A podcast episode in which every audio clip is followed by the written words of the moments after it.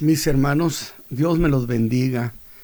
Gracias a Dios que después de unos días de, ausencia eh, nos podemos reintegrar para estar con ustedes y seguir con esta gloriosa ruta ministerial del Señor Jesús.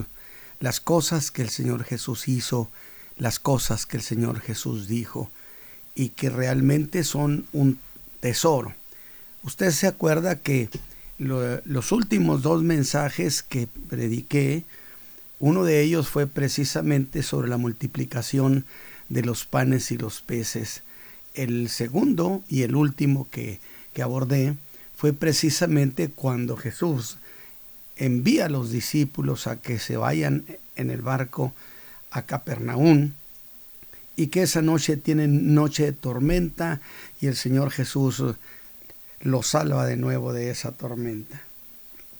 Que disfrutamos, que disfrutamos porque eso nos da una idea hermosa de que el Señor siempre está al pendiente y nos salva de todas las tormentas de la vida. Muy bien, pues entonces nos reintegramos y vamos a continuar eh, con lo que estamos hablando, un mensaje que sigue todavía relacionado al al milagro de la multiplicación de los panes y los peces. El Señor Jesús mandó a sus discípulos, Él se quedó a despedir la gente, luego Él se fue a orar a un monte y, ya le perdieron huella.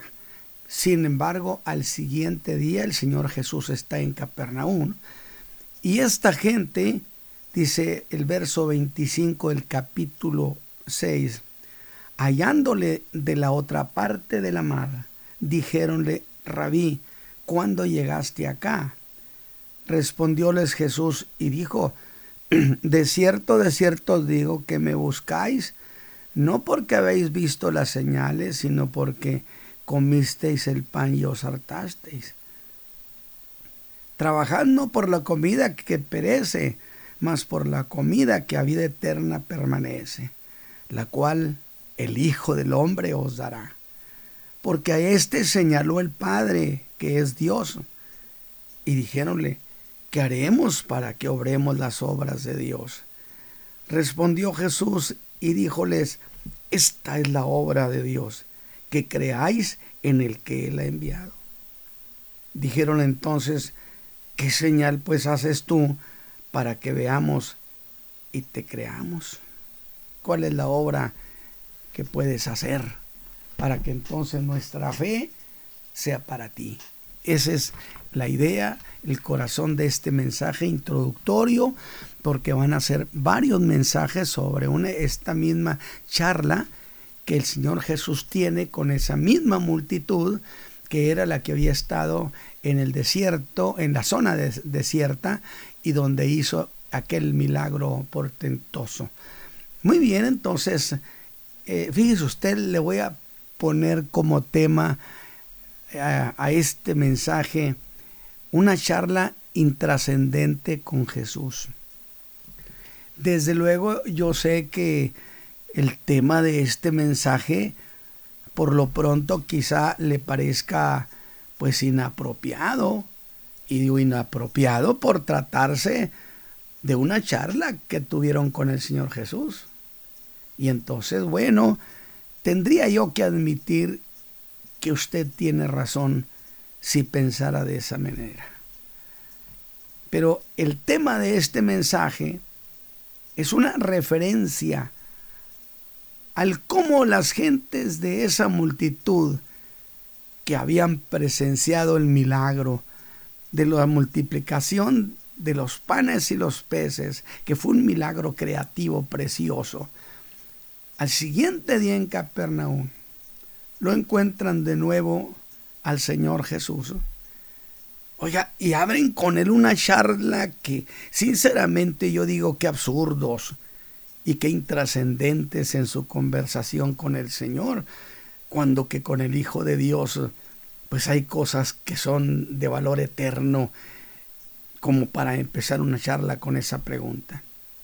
Ahora, digo eso porque le hacen al Señor una pregunta irrelevante, irrelevante para su persona, y le dice, Rabí, ¿cuándo llegaste acá?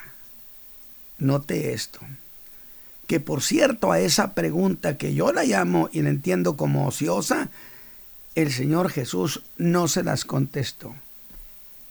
Así que el título de este mensaje, que solamente para hablar de una actitud de esa gente, no del Señor Jesús por supuesto, es solo por causa de la insensibilidad de aquellos hombres que habían sido testigos de aquel grandioso milagro creativo de la multiplicación de cinco panes y dos peces. Con los que dice Marcos, con esos cinco panes y dos peces, alimentó a cinco mil hombres. Pero Mateo aclara que esa cifra de cinco mil hombres fue sin contar las mujeres y los niños. Así que mi hermano, usted puede imaginarse entonces ahora cuántas mujeres y cuántos niños iban en esa multitud. Me imagino que era mucha gente. Pero ese milagro no fue algo así como apenas se completaron, sino que Lucas y Juan enfocan un detalle precioso. Dice que sobraron doce canastos. Y yo tengo que pensar, si es cierto, no hay duda que el Señor es, es vasto. Bien dijo el Señor Jesús, mi Padre tiene más que darles que ustedes que pedirle. Y es vasto. Y digo, a un lado entonces la teoría de la escasez de recursos en la tierra. Yo siempre he creído que esta tierra Dios la hizo altamente productiva, productiva y con suficiencia para mantener a toda la raza humana. Bueno, le responderán a Dios los que han, se han apropiado de los recursos de la tierra. Por otro lado, creo propio decir que evidentemente todo eso que canastos que sobraron se repartieron con esa gente. Pues Jesús dijo, para que no se pierda nada. Qué bonito. Señalamos con suficiente insistencia que al ver ese milagro, la popularidad de Jesús, yo dije en el sermón ese, llegó a su máximo.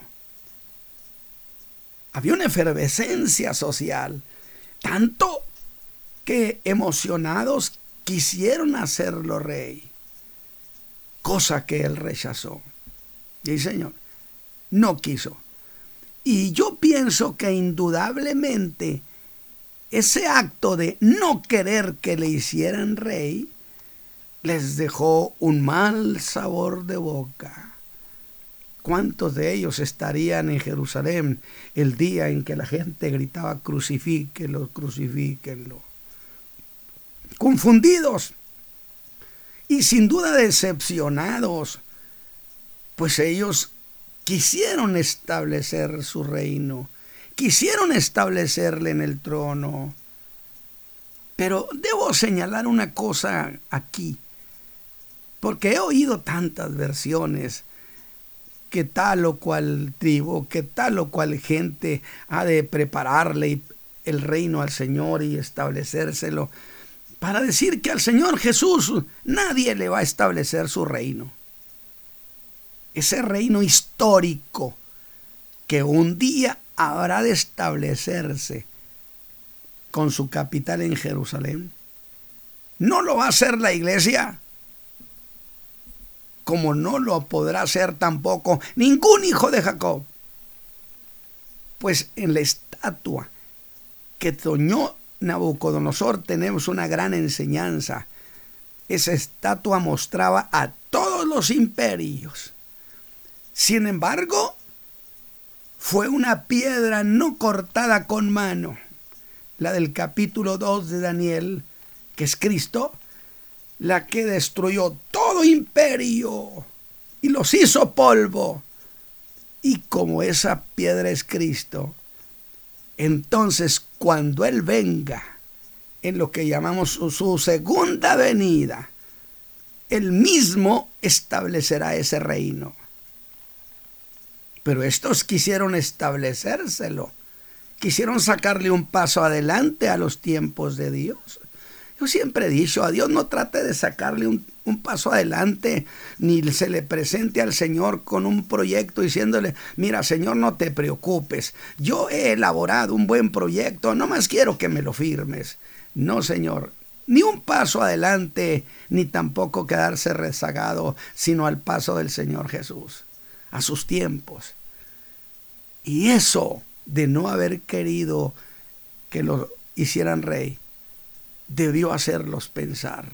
Yo digo, y pensar en este sentido y decir, bueno, si Él es el Mesías, pues nosotros sabemos que el Mesías viene a reinar, pero este, a pesar de sus milagros, ¿por qué este no quiere reinar? ¿O acaso no será el Mesías? Acuérdese que ya había la versión de que Juan había preguntado a través de aquellos discípulos indiscretos a voz alta, dice Juan que si eres o esperamos a otro. Y entonces todas esas cosas en el pensamiento y en la mala interpretación de la gente se van sumando. Pienso que entre toda esa gente se dio lugar a la duda, que luego habría de causar un abandono masivo al Señor Jesús. Es decir, miles de gentes habrían de darle la espalda. En esa ocasión de allí de Capernaum, de este encuentro que estamos hablando, de tal manera que sería un abandono masivo que se oiría en toda la nación. Todos sus discípulos lo han abandonado. Jesús viene a menos. Pero volvamos a la cuestión de este mensaje, el de esta mañana. Al cabo vamos a hablar de eso. Lo vuelven a encontrar en Capernaum y dan lugar a la intrascendencia, a la simpleza del cómo llegaste, Santo Dios, cuando que con el Señor Jesús se puede hablar de valores eternos, de cosas que tienen verdadera trascendencia. Este es el caso. Y aunque el milagro de la multiplicación de los panes y los peces no es parte de este mensaje, lo que ahora va a suceder no deja de ser un resultado de aquel milagro que Jesús había dicho, había hecho en esa zona desierta milagro que causó un apasionado efecto social. Pero usted sabe que las masas son cambiantes. Se mueven para diversas direcciones. Pero Jesús no solo presentó resistencia a la intención de masas, sino aún más, maniobró estratégicamente para que ese propósito quedara cancelado que cómo lo hizo. Pues lo primero que hizo es que obligó a los discípulos, y uso la palabra obligar, porque les exigía, les urgía a sus discípulos que subieran al barco y se fueran. Dice Marcos a toda prisa. Así que eso de que los obligó, me da a mí una idea y me da que pensar, mis hermanos, es que los hermanos no querían irse. Porque después de todo, y aunque no creo que le parezca un atrevimiento, voy a decir, ellos también tenían intereses en ese reino. Ellos también habían, habrían de decir que querían salir beneficiados. Jesús les dijo que les iba a dar un trono a cada uno la madre de dos de ellos diría que se siente uno a la derecha y otro a la izquierda. Claro que tenían intereses. Y ahora yo pienso que los discípulos estarían de acuerdo con la opinión de esa multitud. quizá debieron decir, es un buen momento. Ahí estaba Judas. Esto va viento en popa. Pero un, de cuenta una cubeta de agua fría, Jesús no acepta. Debieron pensar los discípulos, la gente, que esa era una buena oportunidad para establecer al Señor como un rey. Y aún le voy a decir, ¿creería usted que los discípulos no se cuestionaron por qué el Señor no lo había aceptado? Judas debió sentirse decepcionadísimo. Y por supuesto, cuando la multitud en masa lo habría de dejar, debió pensar, Jesús ya va para abajo. Momento de abandonar este barco. ¿Usted cree que no? Luego de despedir a sus discípulos, dice la escritura que el Señor Jesús regresó para despedir a la gente, disolviendo así aquella eufórica manifestación. Y Mateo dice que de allí se fue a un monte a orar y esa noche salvó a sus discípulos de otra tormenta, que fue el último mensaje que prediqué para ustedes. Pero volvamos al mensaje de hoy. Así se dieron aquellos hechos. Pero eso de no aceptar ser hecho rey causó sin duda en la multitud un gran desencanto. Como desencanto habría de causarles que Jesús no aceptara que algunos le quisieran andar estableciendo su reino. Me refiero al reino histórico. No me lo vaya a hacer espiritual usted la aclaración. Y se abrieron las dudas sobre su persona entonces. Entonces será o no.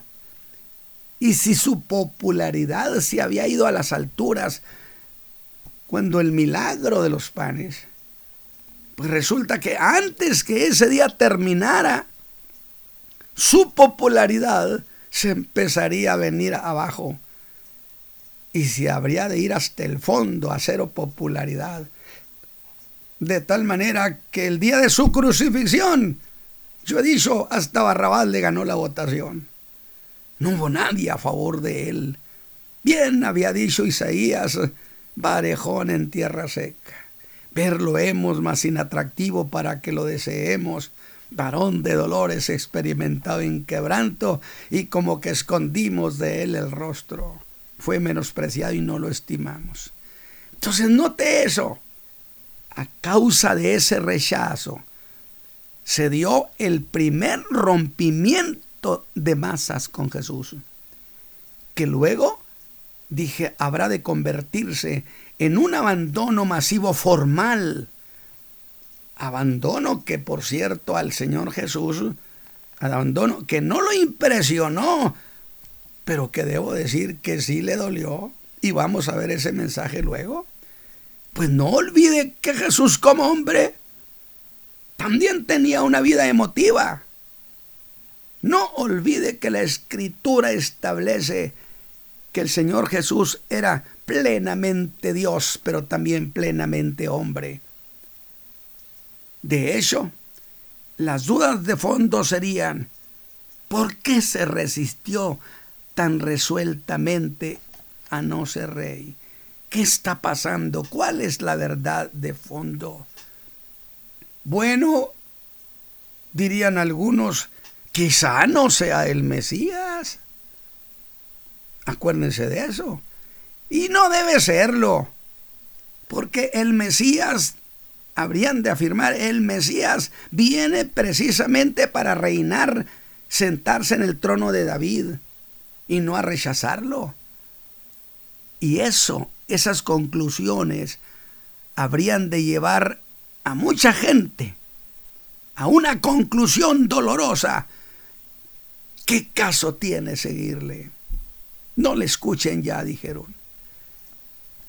Y aquel entusiasmo popular que tenían por Jesús se empezó a apagar, venir a menos. Y vuelvo a lo que muchas veces he afirmado en estos mensajes, que el Señor Jesús deliberadamente no quería ir al trono, sino que Él caminaba rumbo a la cruz del Calvario para dar redención a la raza humana. Alabado sea Dios. Desde luego que en aquella multitud, pues no dejaba de haber los sentimientos más encontrados. Y dijo esto por las cosas que después le dijeron. No olvide que este mensaje es una introducción a los varios mensajes del capítulo 6. Se descubre que querían creer en Él, hermanos, pero que al mismo tiempo no lograban creer en Él. Querían, pero no hallaban cómo. Y así es que llegamos al mensaje de esta mañana del día siguiente. Como dicen los versículos 22 al 24.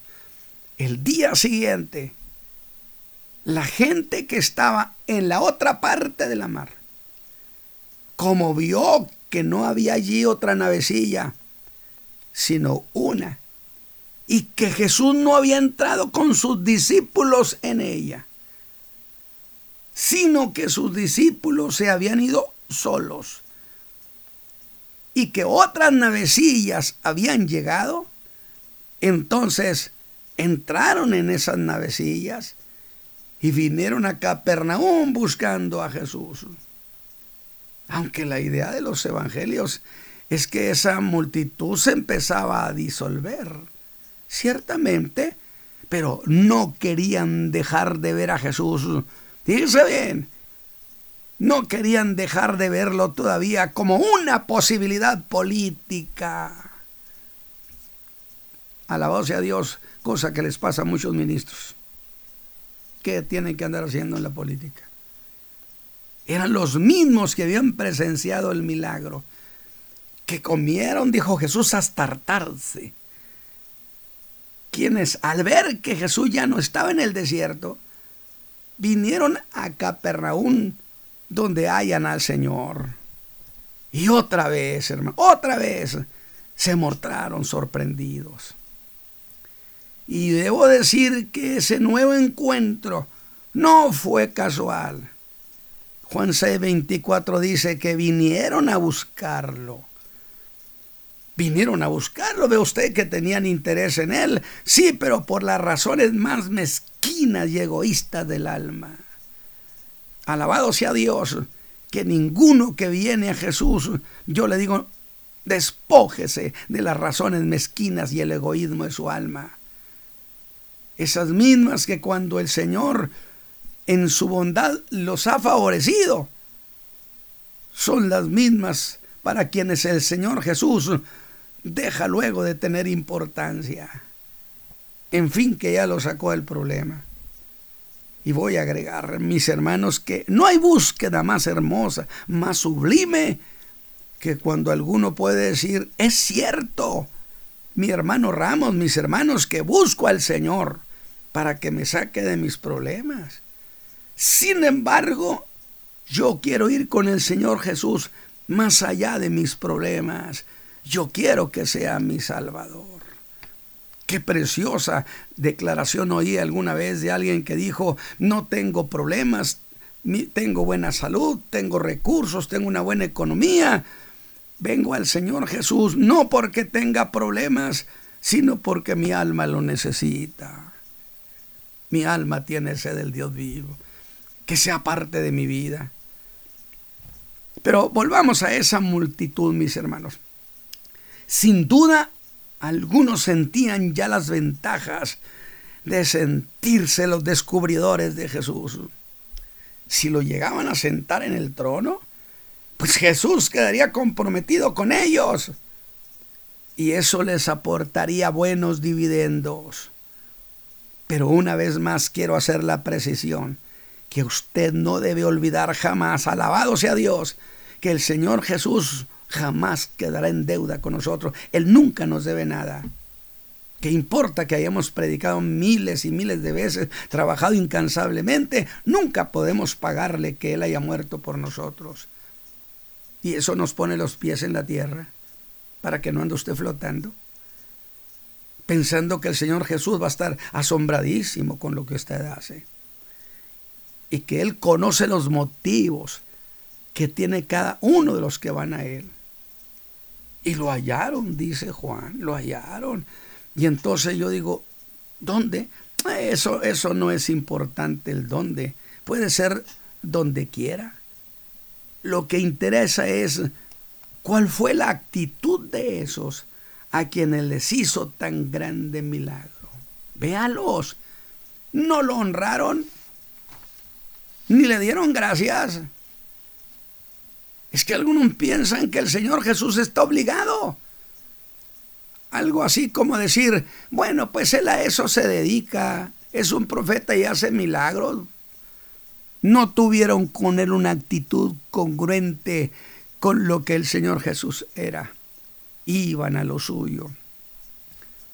Y abren con Jesús un diálogo, motivados solo por la sorpresa. Pero serían los mismos insensibles, crónicos, gente superficial. Y si lo duda, note la pregunta que le hacen. ¿Cuándo llegaste hasta acá? Qué pregunta tan intrascendente, tan simplista. Tanto así que el Señor Jesús no les dio razón ni del cómo ni del cuándo, porque Él no atiende las preguntas ni las peticiones ociosas. ¿Me escuchó? El Señor no atiende lo que es ocioso. Lo que deja claro que Jesús no tiene interés en esa clase de preguntas. Tanto que en los versículos 25 al 27 los exhibe y les dice que su búsqueda era egoísta. Alabado sea Dios. Que lo buscaban solo por la comida. Y por el contrario, con esa pregunta ociosa del ¿cómo es que llegaste, Señor?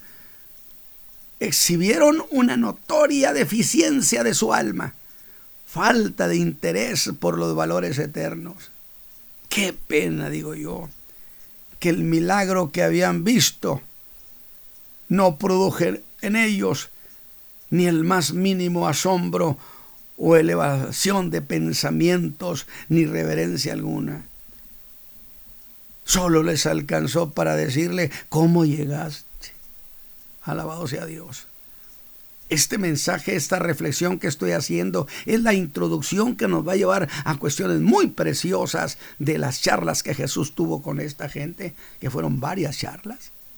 Mostraron su naturaleza egoísta. ¿Y qué cosa los motivaba? Lo único que buscaban era sacar provecho para ellos. Pero se deja ver que Jesús tiene el más perfecto conocimiento de los motivos escondidos que hay en el corazón del hombre. ¿Sabe por qué? Porque el Señor Jesús es omnisciente, conoce todas las cosas. Yo siempre he dicho, y, creo, y la escritura lo avala, conoce lo que está pasando, lo que pasó, lo que va a pasar y lo que no pasó, pero pudo pasar. Alabado sea Dios. ¿Qué cosa se le puede esconder al Señor? Definitivamente, Él tenía conocimiento de las razones escondidas que había en el corazón de esa gente. Atributo que solo Dios posee. Por si alguno piensa que Jesús no es Dios. Y vea lo que Jesús hace. A partir de aquí va a empezar un diálogo que se va a hacer cada vez más intenso y lo vamos a disfrutar porque habrá de llevarlos hasta punto de quiebre. Cuando diga nos vamos, no le escuchan. Es muy duro lo que él habla. Duras son sus palabras, ¿quién podrá oírlas? Pero volvamos, volvamos a la cuestión de esa pregunta sin valor del cómo llegaste acá. Y digo eso porque hubo con Jesús gentes que tuvieron charlas inteligentes. Yo le digo, cuando usted vaya a hablar con el Señor Jesús, No se le olvide que orar es una entrevista con su majestad el rey. Y cuando vaya con el Señor Jesús, sea inteligente. Piense bien lo que le va a decir. Yo no estoy hablando de hablar con un lenguaje elevado. No, no, hable con sentido de las cosas. Y hable con él cosas de importancia eterna. ¿Qué le parece aquella charla de la mujer samaritana? ¿Usted se acuerda de esos mensajes? Extraordinaria mujer, perspicaz. O la charla de María. O veremos la que tuvo la mujer sirofeniza con él. Esas eran charlas inteligentes. En vez de atender a la mera curiosidad. Y entonces es cuando lo lleva hacia un lado ese hablar intrascendente y lo lleva a hablar de cosas que sí tienen importancia, trascendencia eterna. Porque Él quiere que usted ponga su corazón y su entendimiento en las cosas que son de arriba. Así que responde con gran seriedad y saca a luz sus motivos ocultos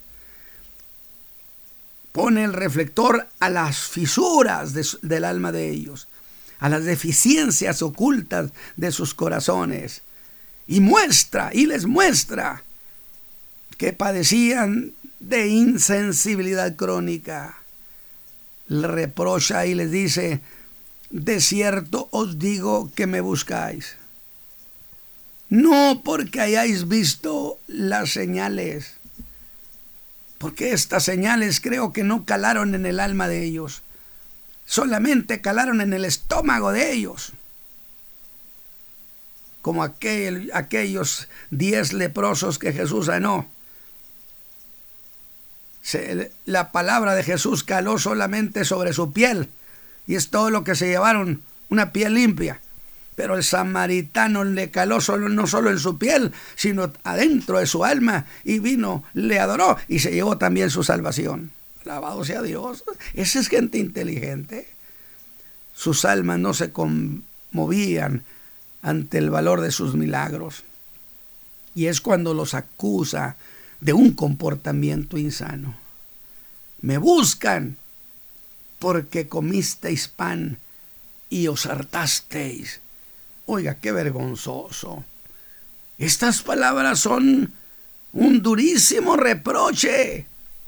No hay duda que, como decían los viejitos, tienen cara dura. Porque es un durísimo reproche para los que le buscan al Señor solo por valores materiales.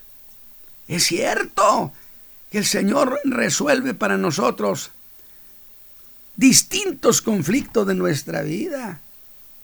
Pero usted no puede darse el costoso lujo de buscarlo solo por eso y no quererlo como que sea su Salvador, el que limpie sus pecados, el que le dé una nueva vida.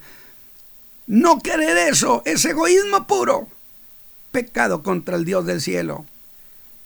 Porque si Él da respuesta en lo que es material, en las cosas que son temporales, no lo hará en aquellas cosas que tengan alcance eterno.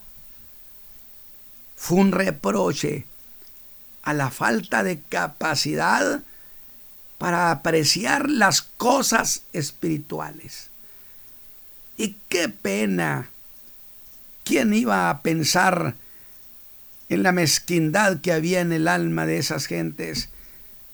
Quienes hacía unas pocas horas gritaban emocionados, hay que hacerlo rey, este es el profeta que había de venir.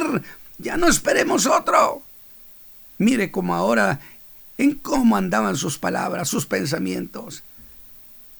Jesús sabe lo que hay en el hombre y puso al descubierto el estado mental y moral de ellos.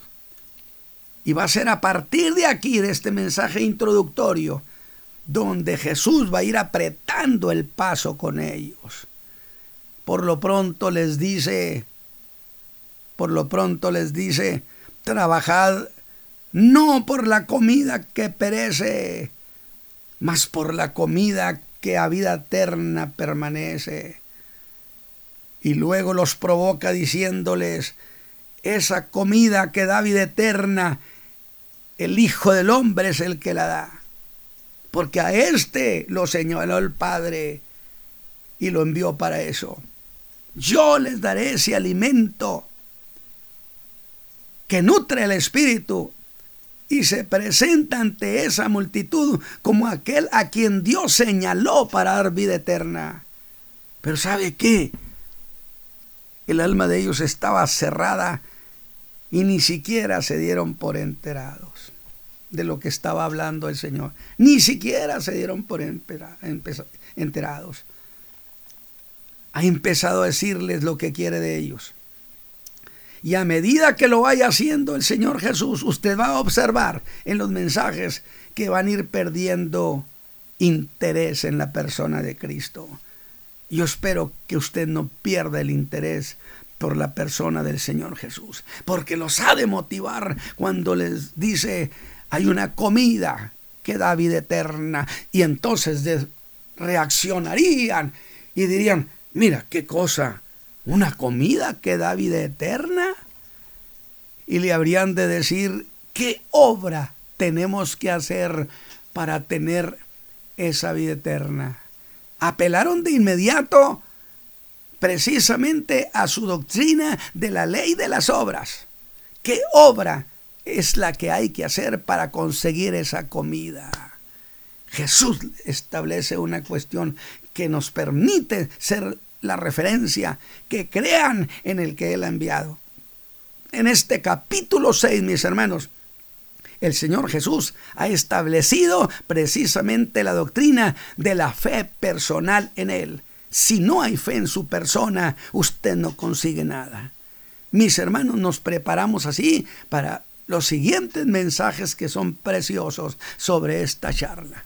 Padre eterno, muchas gracias por la bendición que a mí me concedes de participar de nuevo con mis hermanos. Espero que el Espíritu Santo, tu apoyo, Señor, permita que tenga fruto lo que hablamos, lo que enseñamos de tu palabra. Apóyanos con el poder de tu gracia y bendice a nuestros hermanos del auditorio y sorpréndelos haciendo, haciendo maravillas para ellos. Por Cristo Jesús, el Señor nuestro. Mi hermano Isaí, el Señor, el Señor le bendiga.